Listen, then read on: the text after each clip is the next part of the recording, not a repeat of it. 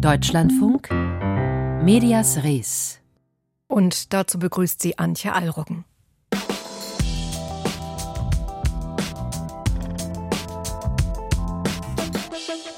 Kennen Sie das? Jemand sagt etwas in größerer Runde, gern auf Social Media, laut und vernehmlich. Und dann wird erstmal gewartet. Auf Reaktionen, Zuspruch, Applaus oder auch Ablehnung. Immer geht es dabei um die Gunst der Aufmerksamkeit. Gibt es nicht nur die, sondern auch Kritik, wird gern zurückgerudert. War nicht so gemeint, war ein Missverständnis. Populistische Diskurse funktionieren fast immer so. Mittlerweile macht sich aber auch die gesellschaftliche Mitte dieses Muster zu eigen. Diesem Phänomen begegnen wir gleich mehrfach im Laufe dieser Sendung. Willkommen dazu. Hat es beim Norddeutschen Rundfunk in Kiel politische Filter gegeben? Haben die Führungskräfte dort Einfluss auf die Berichterstattung ihres Hauses genommen? Fragen, die sich aus Vorwürfen ergaben, die ein NDR-Journalist vor einigen Wochen ebenfalls laut vorgetragen hatte und die den NDR in seiner Glaubwürdigkeit schwer beschädigt haben. Nach Bekanntmachen der Vorwürfe musste sich der Sender gleich zwei Untersuchungen unterziehen, einer internen und einer externen. Die hausinterne Aufarbeitung ist nun mit ersten Ergebnissen der Öffentlichkeit vorgestellt worden. Darüber sprechen möchte ich mit unserem Landeskorrespondenten für Schleswig-Holstein, Jörn Schaar. Herr Schaar, welche Vorwürfe stehen denn genau im Raum? Nun, es ging um den Vorwurf, dass in Recherchen eingegriffen worden sei, dass kritische Berichterstattung über die CDU im schleswig-holsteinischen Landtag abgeschwächt oder gar verhindert worden sei, dass es also einen politischen Filter gegeben habe. Dafür haben die beiden Journalisten, die den Bericht verfasst haben, in den vergangenen drei Wochen und 66 Einzelgesprächen keine Belege gefunden. Um einen so starken Vorwurf zu belegen, schreiben sie in den Bericht, wäre mehr Zeit nötig gewesen. Diese interne Untersuchung, die sieht die Vorwürfe einer politischen Einflussnahme ja nicht so unbedingt in der Massivität bestätigt, diagnostiziert aber schon gestörtes Arbeitsklima. Woran macht man das jetzt fest? Da geht es auch um Wertschätzung und einen sehr hierarchischen Führungsstil, dass es zum Beispiel mehrfach nicht gelungen sei, Konflikte redaktionsintern beizulegen. Einer dieser Konflikte hat letztlich zur Berichterstattung in mehreren Medien geführt. Damals hatte ein Mitarbeiter den Redaktionsausschuss angerufen. Das ist ein unabhängiges Gremium aus Mitarbeitenden, das zur Lösung solcher Konflikte, zur Mediation da ist. Dessen Aufklärungsarbeit wurde von dem damaligen Leiter der Fernsehredaktion Norbert Lorenzen und der Leiterin der Politikredaktion Julia Stein behindert und verzögert. Das belegt der Mailverkehr, der in diesem Bericht dokumentiert ist, des Redaktionsausschusses und der auch an verschiedene Medien durchgestochen wurde. Und auch ein Klima der Angst, insbesondere in der Fernsehredaktion, wird in der internen Untersuchung des NDR thematisiert. Lorenzens Führungsstil wird dort an mehreren Stellen des Berichts als kalt und herrisch beschrieben. Können Sie das nachvollziehen? Sie waren ja auch lange Zeit Mitarbeiter im NDR, Landesrundfunkhaus in Kiel. Äh, es, ja, äh, es gibt solche Situationen im, äh, im Tagesgeschäft, gerade in der, in der Konferenz, in der sogenannten Feedbackrunde, wenn also die Sendung des Regionalprogramms vom Vortag besprochen wird, dann kann das, dann war das eigentlich an der Tagesordnung, dass da eine sehr harsche äh, Kritik manchmal kam. Das äh, gab immer mal einen Beitrag, der da regelrecht verrissen wurde und das eben äh, auch das schildern auch äh, andere Mitarbeitende aus der Fernsehredaktion des Hauses, dass es ein Besuch im Büro des äh, Chefredakteurs äh, für sie immer so ein bisschen war, als würde man zum Direktor gerufen. Das war nicht so ganz einfach immer. Die Vorwürfe gegen die Führung des Hauses und insbesondere eben gegen den Chefredakteur, Sie haben es gerade den Namen genannt, Norbert Lorenzen und auch die Leiterin der Politikredaktion Julia Stein, die gehen unter anderem ja auf den ehemaligen NDR-Redakteur Patrick Barb zurück. Der hatte sich ja mit den Vorwürfen zum NDR in Kiel an die Öffentlichkeit auch gewendet und muss sich jetzt aber selbst vorwerfen lassen, Pressekonferenzen mit dem Vorsitzenden der Volksrepublik Donetsk gegeben zu haben. Außerdem ist er offenbar beim russischen sogenannten Referendum als Wahlbeobachter aktiv. Das klingt so, als hätten wir es hier mit jemandem zu tun, der neben dem Journalismus noch ganz andere Berufe ausübt. Vielleicht nicht so kompatibel, oder? Ja, das kann man sagen. Barb hat beim NDR in der Investigativredaktion gearbeitet und schreibt daneben auch schon seit Jahren beispielsweise für die Nachdenkseiten und er war beim Verschwörungsmythiker Ken Jebsen zu Gast, um dort sein Buch vorzustellen, in dem er den CIA mit dem Tod von Uwe Barschel in Verbindung bringt. Und in einem Podcast, der im vergangenen Sommer erschien, hat er in Frage gestellt, ob wir in Deutschland in einer Demokratie leben. Das und jetzt auch die Reise in der Ukraine hat dazu geführt, dass Barb Lehraufträge an zwei Universitäten verloren hat. Ob auch der NDR personelle Konsequenzen daraus zieht, das ist bislang noch offen. Wir haben es kurz gesagt, die Vorwürfe werden jetzt auch noch extern untersucht. Wer schaut sich das genauer an? Ähm, genau, dieser Bericht ist erstmal eine, eine, ein Zwischenstand, eine Analyse der journalistischen Vorgänge ähm, und jetzt äh, ist aber auch noch der Landesrundfunkrat äh, mit einer Untersuchung beschäftigt. Das ist ja das Aufsichtsgremium über das Landesfunkhaus in Kiel und der Rat hat sich externe Untersuchungen durch eine international arbeitende Wirtschaftskanzlei geholt. Wie lange es da jetzt dauern wird, bis von dieser Seite ähm, Ergebnisse vorliegen, das steht noch nicht fest zu den Vorwürfen politischer Filter beim NDR in Kiel und einer internen Untersuchung dazu war das unser Landeskorrespondent Jörn Schaar. Vielen Dank. Immerhin wurden schon personelle Konsequenzen gezogen. Chefredakteur Norbert Lorenzen und die Politikverantwortliche Julia Stein werden von ihren Ämtern enthoben. Das teilte der Kieler NDR Landes Funkhausdirektor Volker Tormellen heute mit. Er selber wolle nach seinem unbezahlten Urlaub die Arbeit wieder aufnehmen.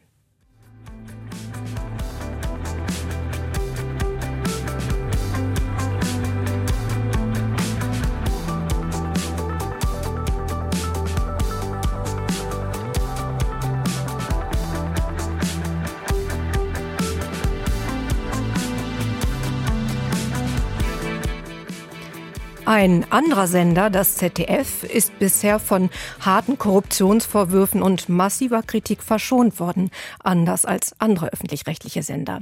Dabei kann man auf dem Lerchenberg den Hang zu einer gewissen hierarchischen oder auch dynastischen Struktur nicht immer absprechen. So hatte die neue Chefredakteurin Bettina Schausten genau die Positionen innerhalb des Senders inne, die ihr Vorgänger Peter Frei auch vor ihr durchlaufen hat. Peter Frei verlässt das ZDF nun als Chef Chefredakteur war er zwölf Jahre lang. Jetzt geht er in den Ruhestand. Vor 2010 war er stellvertretender Leiter des Studios Washington und Leiter des Hauptstadtstudios. Meine erste Frage an ihn war, kann man in Ihrem Fall von einer klassischen Karriere beim öffentlich-rechtlichen Sender sprechen? Ja, jedenfalls sind meine Berufsträume in Erfüllung gegangen. Ich wollte schon seit 14 Journalist werden nicht unbedingt beim Fernsehen offen gestanden, aber ich wollte schreiben, ich wollte reisen, ich wollte Menschen kennenlernen. Und das haben mir die verschiedenen Stationen im ZDF schon ermöglicht. Sie haben sich ja neben neuen Formaten, die es zu entwickeln galt, auch immer für journalistische Diskurse interessiert, also für Entwicklungen innerhalb der Medien und haben deshalb im November war das, glaube ich, 2018 an einer Diskussion teilgenommen. Schon bemerkenswert, diese Diskussion. Damals war es, glaube ich, noch eher unüblich, gemeinsam auf einem Podium mit AfD-Anhängern zu sprechen. Das haben Sie also damals pionierhaft getan. Würden Sie das so wieder tun? Es war mir jedenfalls sehr wichtig, auch in diese Blase hinein ein Gesprächsangebot zu machen und nicht einfach zu sagen, ich komme nicht. Ich habe mich zusammen mit Kai Knifke, dem heutigen Intendant des Südwestrundfunks, dann in Dresden gestellt sozusagen vor 300 Leuten. Es war sicher die schwierigste Diskussion, die ich zu führen hatte. Auf der anderen Seite habe ich dann auch in dieser Gruppe Respekt dafür gespürt, dass Journalismus einfach zu den Grundbestandteilen einer freien Gesellschaft und der Demokratie gehört. Sicher nicht jeden erreicht, aber sagen wir mal so, je entschiedener ich gesprochen habe, desto größer war die Resonanz im Publikum und am Ende wollten sogar ein paar Selfies mit mir machen. Das sprach für sich. Hat denn das gemeinsame Reden miteinander was gebracht, wenn Sie sich anschauen, wo wir uns heute befinden? Solche einzelnen Dinge haben sicher keine sehr nachhaltige Wirkung, das glaube ich nicht. Es gibt ja auch durchaus enttäuschende Erfahrungen, wenn man zum Beispiel in Sachsen sich die Bemühungen der dortigen Landesregierung anschaut. Ministerpräsident Kretschmer, aber auch sein Wirtschaftsminister sind ja unentwegt äh, unterwegs gewesen in den Stadthallen ihres Landes ob das äh, die demokratische Kultur am Ende wirklich nachhaltig äh, aufgehellt und verbessert hat, Das weiß man nicht. Man weiß aber auch nicht, was passiert wäre, wenn sie es nicht getan hätten. Ich frage so ein bisschen vor dem Hintergrund, jüngstes Beispiel Friedrich Merz mit seinem Sozialtourismus. Wenn man sich das so anschaut, wie er das platziert hat, dann anschließend zurückgerudert hat, ein bisschen um, um, um Entschuldigung gebeten hat, hat er das nicht von den Populisten gelernt? Oder anders gefragt, haben die Populisten da längst nicht die Diskurshoheit errungen? Populistische Rhetorik gab es ja lange, bevor die rechtsextremen Nationalisten und Souveränisten sozusagen in einigen Ländern die Hoheit über den Stammtischen erobert haben. Ich habe das mal als eine Art von Rückfall auch in alte rhetorische Formeln aufgefasst. Er hat sie schnell korrigiert. Allzu oft kann das einem Parteivorsitzenden nicht passieren. Peter Frei, ist das lineare Fernsehen für viele noch eine Heimat? Sie haben ja gesagt, die größte Baustelle, die Sie jetzt hinterlassen, ist das Umsteuern in den Online-Bereich. Es ist jedenfalls für mehr Menschen eine Heimat, als man aus dem Feuilleton entnehmen kann. Wenn man mal in Millionen hochrechnet, wie viele Deutsche immer noch täglich das Fernsehen nutzen, in den öffentlich-rechtlichen, aber auch in den privaten Kanälen, da kommt man leicht auf 30, 40 Millionen. Also dieses Medium ist noch lange nicht tot und wenn Sie mich fragen, wird es auch nicht so lange sterben, weil es auch in Zukunft eine Nachfrage geben wird für ich nenne das mal im neudeutschen Mediensprech, ein gut kuratiertes Programm. Das ist ja der Vorteil an Vollprogrammen, dass sich schlaue Menschen überlegt haben, was passt wozu und dann wird auch noch ein Programmablauf geboten, den man irgendwie ritualhaft in seinen Tag hinein einbauen kann. Aber natürlich gibt es eine parallele Entwicklung und die parallele Entwicklung heißt, dass vor allem die Jungen sich an diese Zeiten nicht mehr halten wollen, dass sie autonom ihr Programm bestimmen wollen, über die VOD-Dienste, über die Mediatheken. Und das ist das Dilemma, in dem wir im Moment auch drinstecken. Wir müssen eben viele Plattformen auf einmal bedienen. Und da stößt man schon, was das Geld angeht, was die Ressourcen angeht, was das Personal angeht, leicht an seine Grenzen. Und äh, was nun, Herr Frei? Ist Ihr Schreibtisch schon aufgeräumt oder lassen Sie noch ja. was liegen, was Sie gerne noch erledigt hätten? Ehrlich gesagt, als aktueller Journalist ist man ja wirklich jeden Tag mit irgendwas Neuem konfrontiert und äh, hätte heute auch noch ein paar Dinge gegeben, die ich hätte erledigen können. Aber das überlasse ich jetzt mit Freuden meiner Nachfolgerin Bettina Schausten. Und in der Tat, Sie erwischen mich äh, in einem Moment, wo mein Schreibtisch leergeräumt ist, wo die Bilder abgehängt sind, wo ich meine privaten Sachen eingeräumt habe und gerade dabei bin, mein Diensthandy und mein Dienst-iPad ordnungsgemäß abzugeben. Der scheidende ZDF-Chefredakteur Peter Frei über den Journalisten Peter Frei.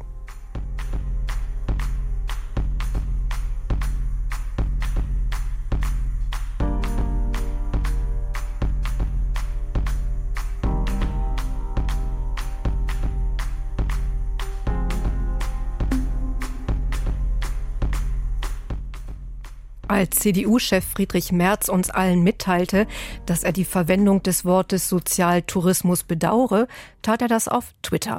Für schnell geschriebene Entschuldigungen ist Twitter ein tolles Medium, eine Plattform, von der es immer heißt, dass die eigentlich doch keine große Rolle spiele.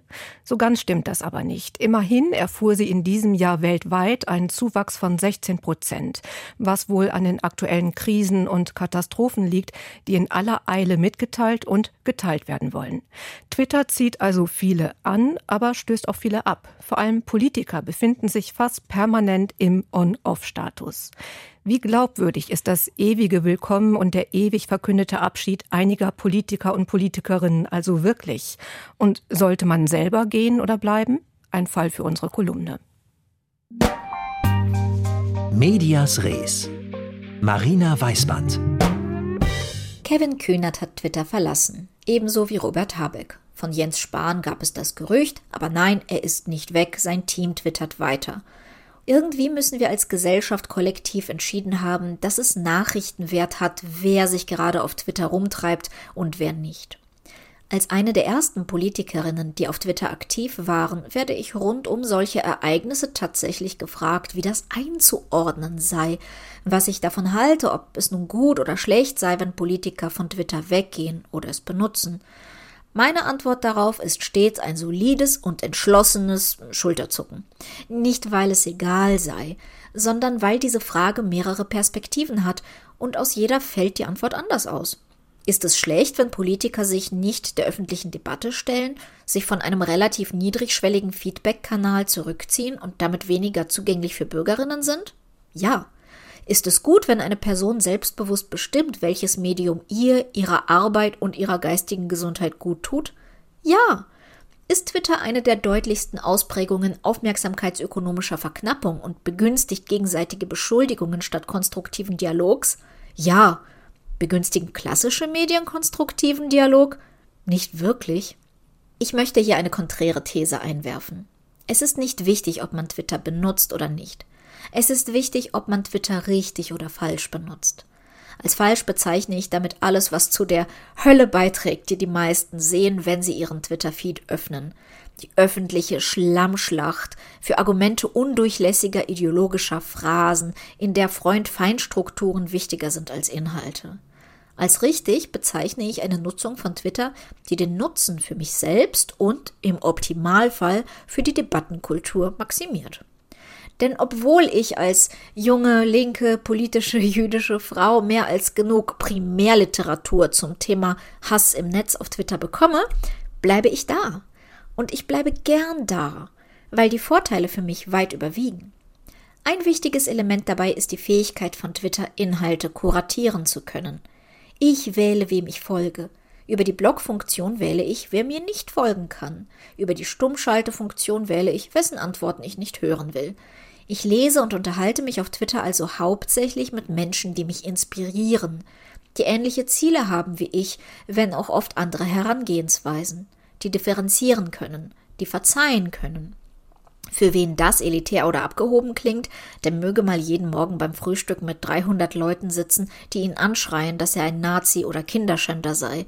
Nichts daran ist produktiv oder notwendig. Im Gegenteil, in der gepflegteren Diskussion, in einem eingeschränkteren Kreis kann ich Kritik und gegenteilige Meinungen leichter auf mich wirken lassen, weil ich nicht ständig in einer Position der Defensive bin. Ich bin diskursiv entspannt. Das öffnet mein Denken. Die Netzwerke, die sich auf Twitter bilden, ermöglichen politische Arbeit, die sonst nie möglich wäre. Ich habe keine zwölf Berater, die mir Reden schreiben. Ich kann aber auf Twitter öffentlich denken und meine Ideen entwickeln. Ich kann einen Gedanken veröffentlichen und darauf bekomme ich Kritik und Ergänzungen, Beispiele oder Gegenbeispiele, Quellen und Einordnungen. Mein Gedanke entwickelt sich, wird tiefer, fundierter oder ich verwerfe ihn. So schleife ich mein Denken. Ist das immer schmerzfrei? Sicher nicht, aber das ist es nie, wenn man ehrlich ist. Und andererseits ist Twitter natürlich ein privates Unternehmen, das so tut, als sei es ein Marktplatz, in Wirklichkeit aber eine Aufmerksamkeitsverkaufsmaschine ist, für die sich Empörung bezahlt macht. Deshalb sollten wir vielleicht mal echte digitale Marktplätze bauen.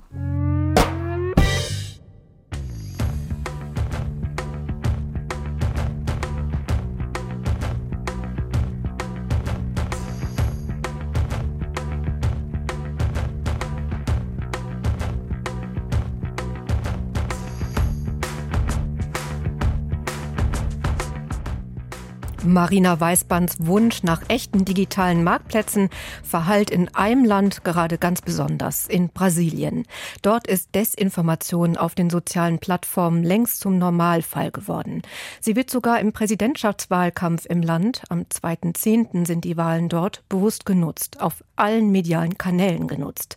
Burkhard Birke, Deutschlandfunk-Experte für Lateinamerika. Im Fernsehen, da sind die Präsidentschaftskandidaten ja allgegenwärtig neben Werbespots und und fraglichen Nachrichten. Wie hat man sich das da vorzustellen?